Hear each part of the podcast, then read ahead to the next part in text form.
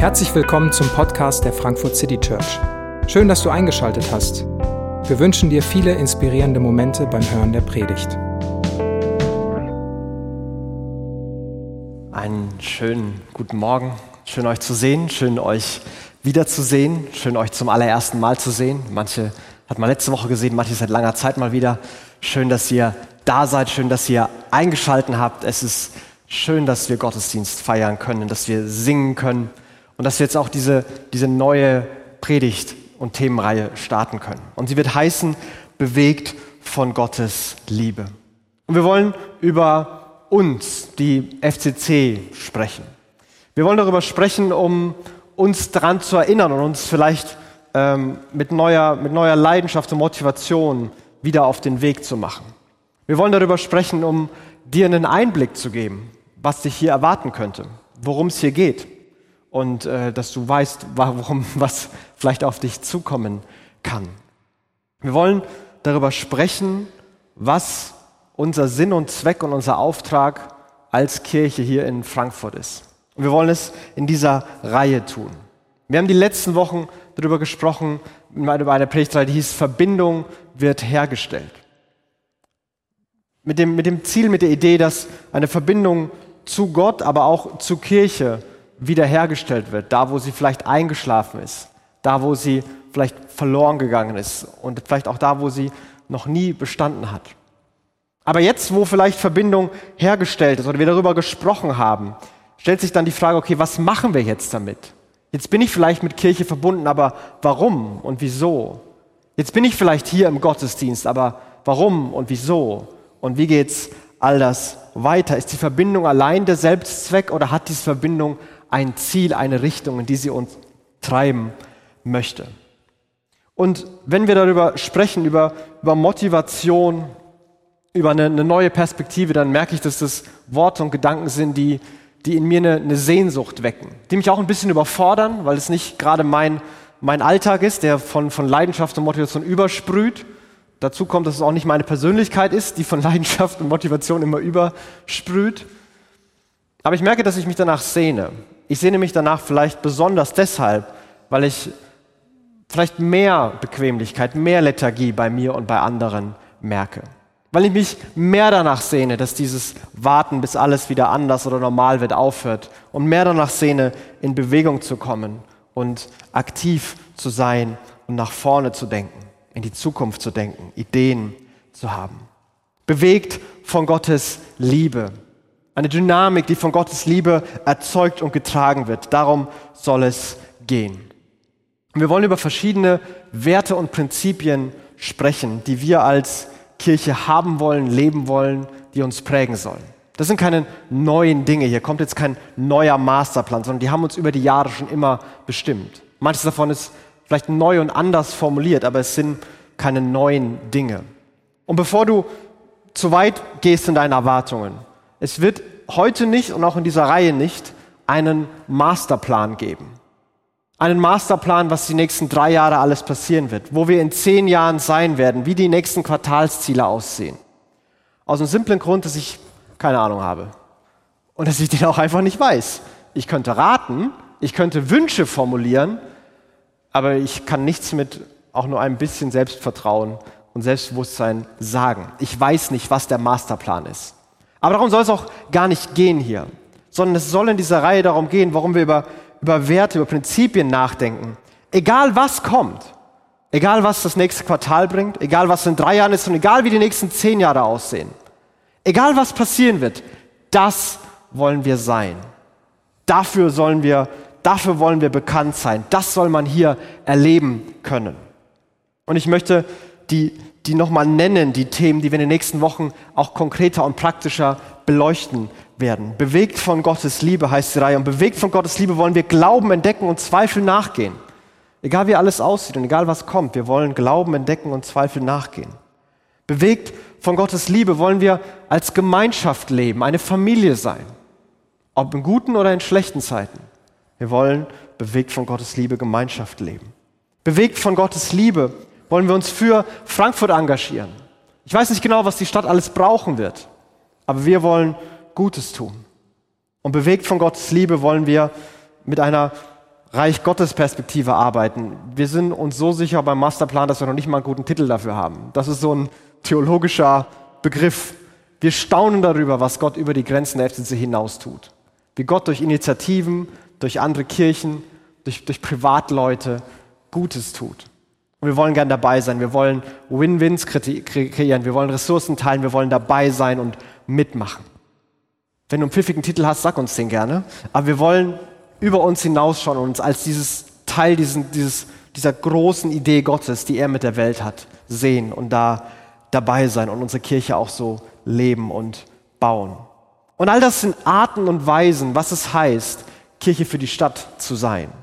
Das sind Dinge, die uns prägen sollen. Das sind Dinge, die wir, die wir tun wollen. Mitten in der Stadt, in der wir leben. Mitten unter den Menschen, die genau die gleichen Herausforderungen haben und genau die gleichen schönen Sachen haben, wie wir sie auch erleben. Die, die die Hektik der Stadt erleben, das Kommen und Gehen der Stadt erleben, die Erwartungen der Stadt erleben, die die Einsamkeit hier spüren, die aber genauso die, die Möglichkeiten und die Chancen und die Vielfalt und die den Wohlstand der Stadt erleben und schätzen und genießen. Die Freiheit, die die Stadt bietet. Wir sind da mittendrin und mitten in dem wollen wir für genau die Menschen, die das erleben, was wir auch erleben, von Gottes Liebe bewegt und mit Gottes Liebe bewegt, unseren Glauben entdecken und andere dazu einladen.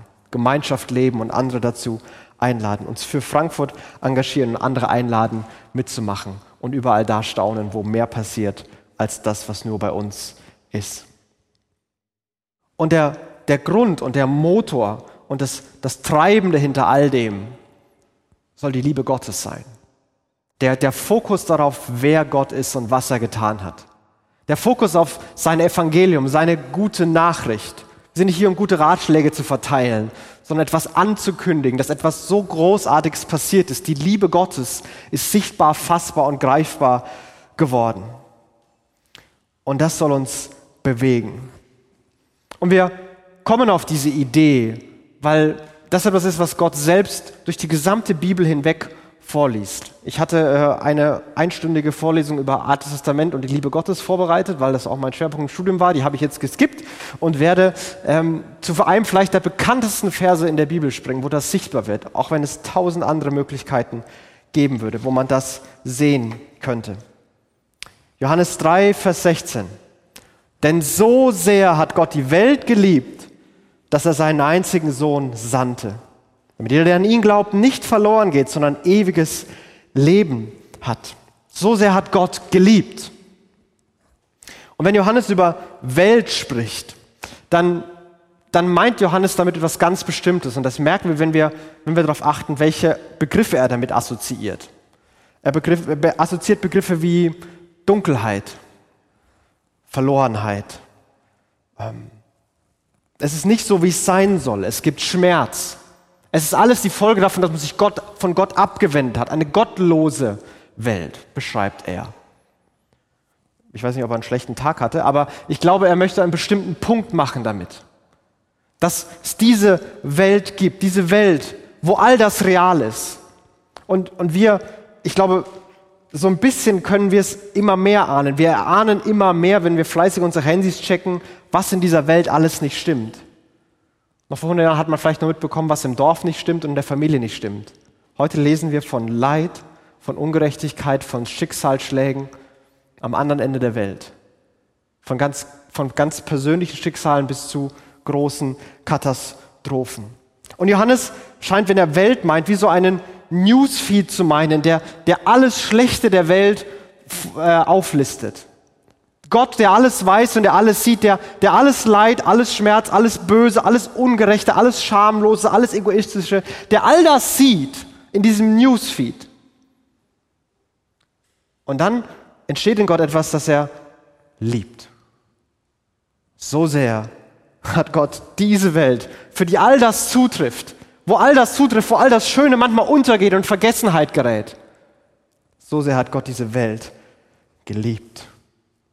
Und seine Liebe ist nicht nur ein Gefühl, was er irgendwie hat, dass er sich freut, dass er eben dieses nette, schöne Gefühl der Liebe hat, sondern er ist so sehr hat Gott geliebt, dass er sich bewegt hat, dass er selbst gekommen ist, dass Gott der Vater seinen Sohn sendet, dass in Jesus Gott selbst Mensch wird, auf diese Erde kommt und mitten in diesem Newsfeed, den er davor gelesen hat, selbst lebt und es erlebt. So sehr hatte Gott die Welt geliebt, dass er sich in Bewegung gesetzt hat. Die Liebe Gottes ist seine Motivation, sich zu bewegen. Und was im Großen gilt, das gilt vielleicht auch fürs Kleine, dass es auch einen persönlichen Newsfeed gibt, wo ganz vieles steht, was, worauf wir nicht stolz sind. Dass wir merken, dass wir unsere eigenen Unzulänglichkeiten sind uns schmerzhaft bewusst. Aber auch da setzt Gott sich in Bewegung, in Bewegung hin zu uns. Das ist nicht nur eine abstrakte Größe. Ja, er liebt die ganze Welt, aber liebt auch jeden ganz persönlich. Er sieht auch deinen Newsfeed und in ihm steigt ein, ein Lächeln auf und eine Dringlichkeit, sich auf dich zuzubewegen. Und ich persönlich glaube und ich persönlich bin relativ sicher, dass der Liebe Gottes zu glauben und zu glauben, dass Gott mich liebt, die größte emotionale Herausforderung des christlichen Glaubens ist. Nicht die größte intellektuelle. Intellektuell können wir das uns zusammenbauen. Intellektuell ist das ein relativ beliebtes Konzept, dass Gott ein liebender Gott ist, dass Gott voller Liebe ist. Wir können das benennen. Wir können Sätze nennen. Jede Predigt, die über die Liebe Gottes spricht, ist in der Gefahr, Sätze zu sagen und Phrasen zu sagen, die zwar richtig sind, aber die man so oft gesagt hat, die so in dieser Theorieebene sind, dass sie da auch bleiben und dass unsere Emotionen weit weg, von, weg sind. Es ist das eine, das Richtige zu sagen, das Richtige zu denken. Das ist gut. Intellektuelle Probleme haben wir an ganz anderer Stelle. Aber emotional es für richtig zu halten, dass es uns so packt, dass die Liebe Gottes unser, unser Sein und unser Tun beeinflusst. Das ist wirklich schwer. Und schon immer haben Menschen Wege drumherum gefunden. Wege dem aus dem Weg zu gehen. Wege das irgendwie machbarer, emotional greifbarer zu machen. Die Herausforderung kleiner zu machen. Ein Weg war immer schon, sich in irgendeiner Form selbst ab, absolut zu setzen. Was ich fühle und tue, ist gut. Und wichtig ist nur, dass ich mir selbst treu bin und treu bleibe. Und die Liebe Gottes wird ausgeblendet und durch eine, eine kleine, eine, eine oberflächliche Selbstliebe ersetzt. Aber das ist wenigstens machbar. So meinen wir. Und manche haben einen anderen Versuch. Die versuchen, sich zu bemühen und sich anzustrengen und ihr Bestes zu geben und, und so die Erwartungen zu erfüllen, dass sie sich wenigstens einen Teil der Liebe verdienen können.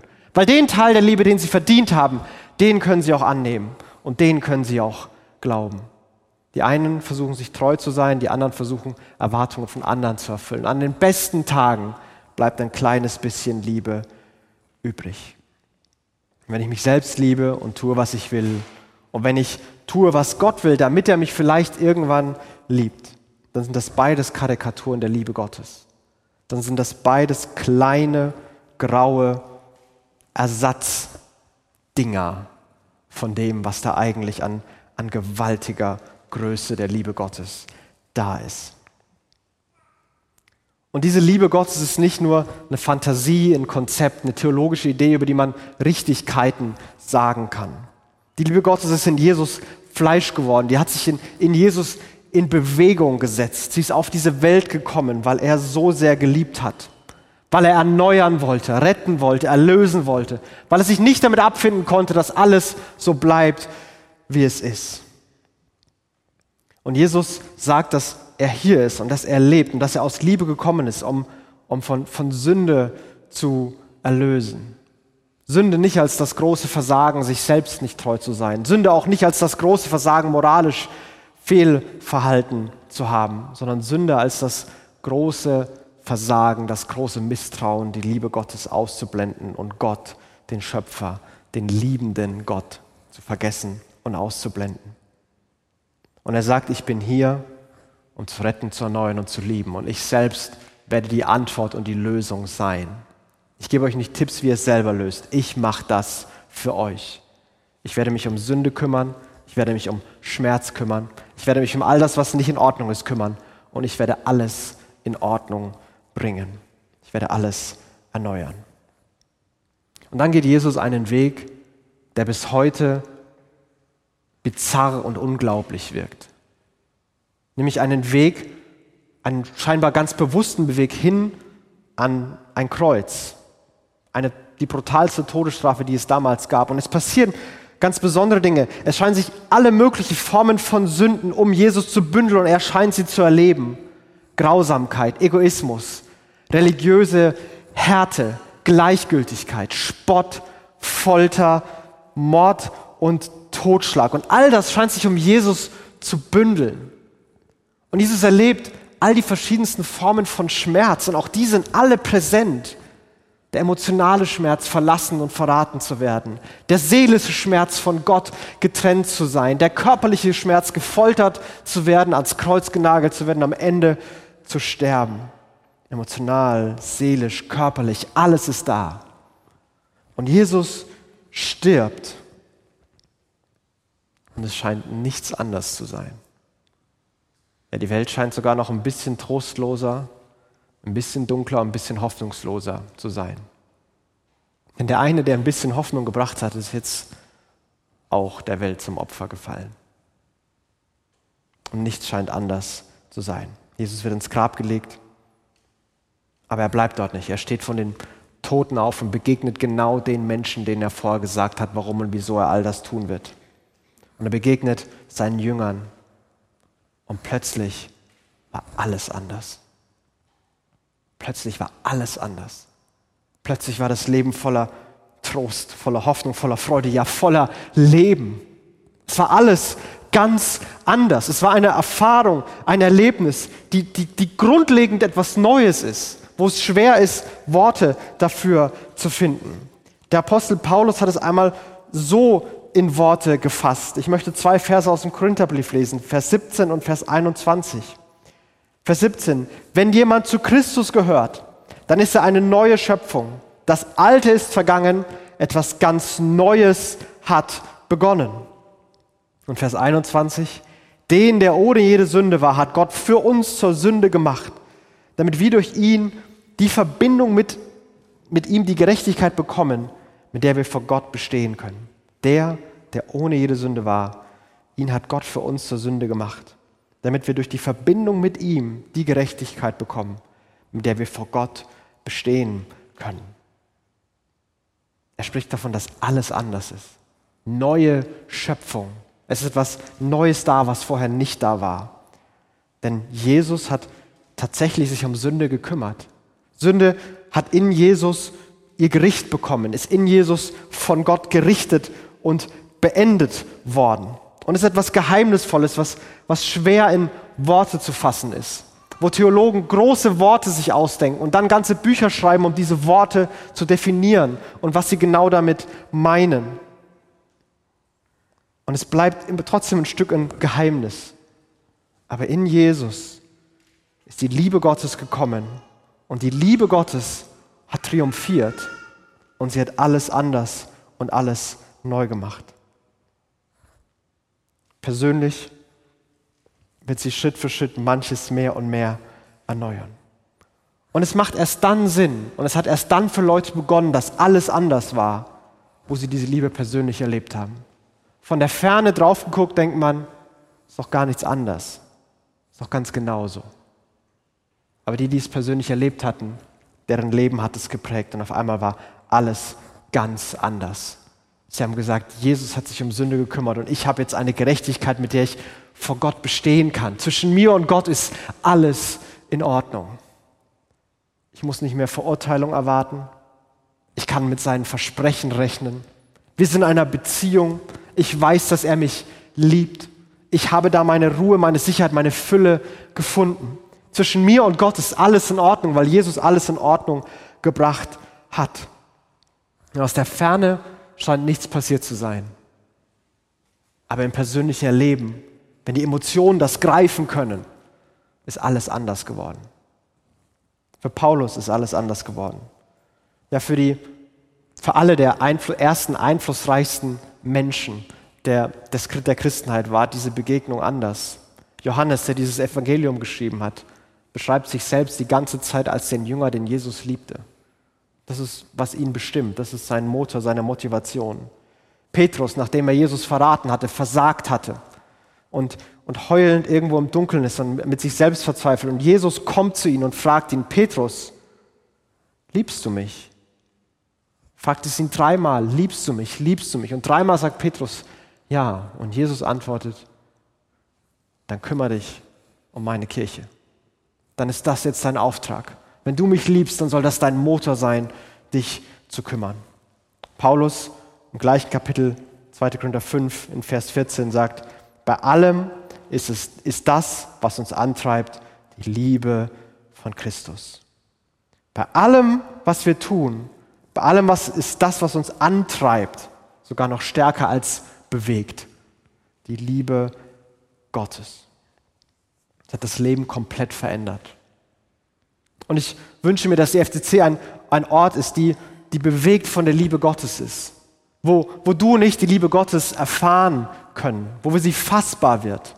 Wo das, was aus der Ferne vielleicht wenig Sinn macht, durch die Erfahrung, durch, durch das Erleben der Liebe Gottes auf einmal alles verändert, auf einmal alles neu wird. Wo du das immer wieder erleben kannst, wo du das vielleicht zum ersten Mal erleben kannst, wo Menschen, die noch gar keine Ahnung haben, dass es diese Liebe gibt, das erfahren und erleben können.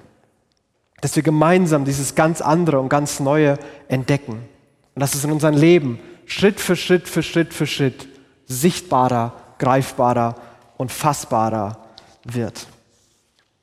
Und mit dieser Erfahrung der Liebe Gottes, mit diesem Bewegen, das gibt uns eine Richtung, ein Ziel. Wieder Paulus, 2. Korintherbrief. Deshalb treten wir im Auftrag von Christus als seine Gesandten auf. Gott selbst ist es, der die Menschen durch uns zur Umkehr ruft. Wir bitten im Namen von Christus, nehmt die Versöhnung an, die Gott euch anbietet. Wir treten im Auftrag von Christus auf, als seine Gesandten. Gott selbst ist es, der durch uns die Menschen zur Umkehr ruft und wir bitten im Namen Christus, von Christus, nehmt die Versöhnung an, die Gott euch anbietet. Hier werden eine, eine Einladung und Veränderung direkt miteinander verbunden. Und das verbindende Glied ist die Einladung und die Veränderung der Liebe Gottes. Wir, wir sind bewegt, um andere einzuladen. Hey, das, was ich erfahren habe, das, was in meinem Leben alles geändert hat, das, was Schritt für Schritt sich ausbuchstabiert, das, das sollst du auch erleben. Ich möchte dir die Liebe Gottes anbieten, so wie ich es eben kann. Ich bin gesandt und ich möchte es dir anbieten. Ich lade dich ein. Und ich gucke nicht drauf, ob, mich ob mir das was bringt oder ob du das vielleicht annehmen wirst. Da geht es mir nicht um Effizienzquoten. Ich lade dich einfach ein und hier ist es und mach und komm und sehe es selbst. Und die echte Erfahrung der Liebe und Veränderung werden Hand in Hand gehen. Von der Liebe Gottes bewegt zu sein, bedeutet verändert zu werden. Bedeutet nicht nur ein, ein gutes Gefühl zu haben, ständig ein sicheres oder ein kräftiges Gefühl zu haben, sondern es bedeutet verändert zu werden. Überall da, wo, wo Beziehungen sind, die von Liebe geprägt sind, gibt es Veränderung. Zum Positiven. Ein guter Freund, mit dem du viel Zeit verbringst, das wird dich prägen, das wird dich beeinflussen, das wird dich verändern. Mal ganz automatisch, weil du dir etwas abschaust und was erlebst. Und mal motiviert es dich, dass du dich verändern willst, weil du weißt, das würde dem anderen Freude machen. Das gilt für Ehen, das gilt für die eigenen Kinder, die man hat, das gilt vielleicht auch für die eigenen Eltern, die man hat. Die Liebe Gottes verändert unser Leben ganz fundamental. Wir sind neu geworden. Und auf einmal machen sich neue Sehnsüchte und, und Wünsche breit. Und manches der Veränderung, die, die passiert einfach. Da tut Gott was. Da sind es gar nicht wir, die aktiv alles planen und, und tun, sondern es gibt diese Veränderung von innen heraus, die Gott gestiftet und geschenkt hat. Wo auf einmal Dinge nicht mehr wichtig werden, die früher wichtig waren. Wo auf einmal Gelassenheit da ist, die vorher nicht da war. Und manchmal merkt man nur mit großem Abstand, was passiert ist. Man hat nie ein Seminar besucht, aber auf einmal ist es passiert. Irgendwo auf dem Weg. Und da ist die Liebe Gottes in uns aktiv. Und manchmal sorgt sie in, bringt sie uns den Wunsch hervor, hey, wir wollen uns verändern. Wir wollen angemessen und passend reagieren auf die Liebe Gottes, die er uns schenkt. Gott legt sein Angebot auf den Tisch. Und da gibt es für jeden von uns einen, einen Startpunkt oder eine Startphase. Vielleicht liegt er schon hinter dir, vielleicht liegt er auch noch vor dir, aber es gibt diesen Startpunkt, diese Startphase, wo du dich beginnst, darauf, darauf einzulassen, ähm, dich damit zu beschäftigen und irgendwann vielleicht der Liebe Gottes Glauben schenkst und den Gedanken denkst, dass das Gebet sprichst oder es einfach da ist, Gott, ich glaube deiner Liebe. Ich, ich vertraue dir, dass das stimmt und ich möchte das. Und es beginnt was in deinem Leben sich zu verändern. Und dann, dann beginnt etwas, was unser ganzes Leben prägen, bewegen und verändern wird. Und ich glaube, dass die echte Erfahrung der Liebe Gottes immer zu, zu, einer, zu einem reiferen, gottgemäßeren Leben führen wird. So oder so. Das sieht für uns manchmal nach Umwegen aus, aber über, wenn wir über lange Zeiträume blicken, dann ist es so. Und ich glaube, wenn wir sagen, dass wir uns nicht verändern müssen, dann glaube ich nicht, dass wir die Liebe Gottes der wirklich begegnet sind. Wenn wir sagen, müssen uns nicht verändern, lieben wir vielleicht oder wahrscheinlich nur uns selbst und auch das nur oberflächlich. Wenn wir getrieben sind von dem Gedanken, dass wir endlich besser sein müssen, dann haben wir immer noch Angst, doch nicht geliebt zu sein, dass es doch vielleicht zu groß ist. Und ich glaube, jeder von uns steht immer wieder in der Gefahr, in daran zu, zu rutschen. Vielleicht würden wir immer die richtigen Sätze formulieren, aber unsere Herzen fühlen sich so, als müssten wir es uns doch wieder verdienen. Kapsen sich doch wieder ab und gucken nur auf uns selbst. Aber bewegt von Gottes Liebe wollen wir uns gemeinsam mal verändern. Die Liebe Gottes soll mich bewegen, damit ich mich verändere. Die Liebe Gottes soll uns bewegen, damit wir uns aufeinander zubewegen, füreinander Verantwortung übernehmen, einander ermutigen, dass wir gemeinsam Glauben entdecken und Zweifel nachgehen, dass wir wirklich Gemeinschaft leben, uns für Frankfurt engagieren und größer denken mit Reich Gottes Perspektive. Immer mehr lernen, was das heißt. Und konkret wollen wir uns damit in den nächsten Wochen beschäftigen. Aber der Wunsch und der Antrieb und die Grundlage dessen ist die die Liebe Gottes. Die Liebe Gottes, die uns sieht und sich auf uns zubewegt. Die intellektuell fassbar ist, aber emotional so unfassbar ist. Aber ich wünsche mir, dass sie fassbar wird. Dass das Unmögliche, die Liebe Gottes, die jeden Verstand übersteigt, doch irgendwie in unsere Herzen kommt. Und es ist nicht nur mein Wunsch, ich bin sehr selbstbewusst in diesem Wunsch, dass der passieren kann, weil ich glaube, es ist zutiefst Gottes Wunsch. Es ist der Wunsch von Jesus. Jesus betet das für seine Jünger, dass sie in der Liebe bleiben und die Liebe erfahren. Jesus gibt sein Leben und sorgt dafür, dass sie sich daran erinnern müssen. Er erinnert sie daran. Hey, wenn ihr Abendmahl feiert, dann, dann denkt daran, da gibt es einen, Leib, der gebrochen wurde und Blut, das vergossen wurde. Und das ist für euch. Das ist Ausdruck meiner Liebe. Seht das, schmeckt das, erlebt das. Erinnert euch wieder und wieder daran. Erinnert euch gegenseitig daran. Singt Lieder, staunt darüber, sorgt dafür, dass alles in euch, Kopf, Herz, euer ganzes Sein in Bewegung ist, um euch an diese Liebe wieder und neu zu erinnern. Ultimativ, glaube ich, werden wir als Kirche nur dann einen langen, guten Weg gemeinsam gehen, wenn er von der Liebe Gottes motiviert und geprägt ist. Das gilt für unser Miteinander, das gilt für unser Wirken in die Stadt und das gilt für jeden persönlich. Und daran müssen wir uns immer wieder erinnern. Und ich glaube, dazu brauchen wir einander.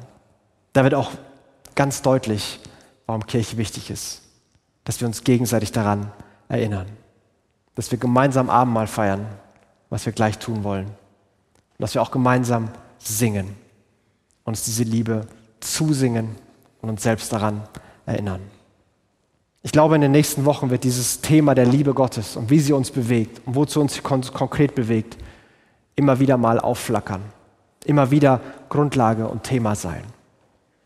Und trotzdem werden wir es nur anreißen können. Aber wir wollen dieser Liebe Gottes begegnen.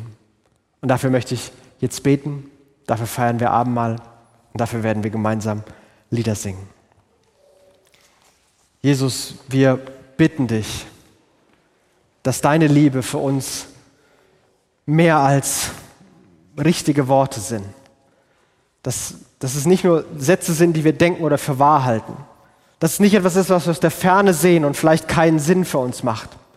Sondern dass du mit deiner Liebe in unsere Leben hineinkommst. Dass deine unverfügbare und unfassbare Liebe für uns greifbar, erlebbar, schmeckbar, fühlbar wird. Und wir bitten dich darum, dass das immer wieder passieren kann. Dass wir das immer wieder gegenseitig tun können, dass das jetzt auch in diesem Moment passieren kann. Jesus, wenn wir Abendmahl feiern, wenn wir Lieder singen, dann wollen wir unsere Sehnsucht nach dir und unsere Liebe zu dir ausdrücken.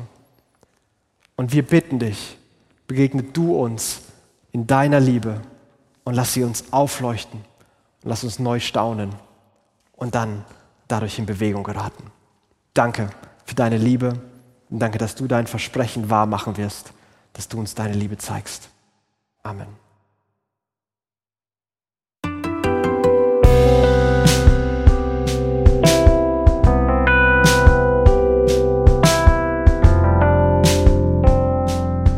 Wir hoffen, die Predigt hat dich inspiriert. Wenn du uns kennenlernen möchtest, dann schau einfach mal auf unsere Homepage www.frankfurtcitychurch.de oder besuch uns in unseren Gottesdiensten. Bis dann!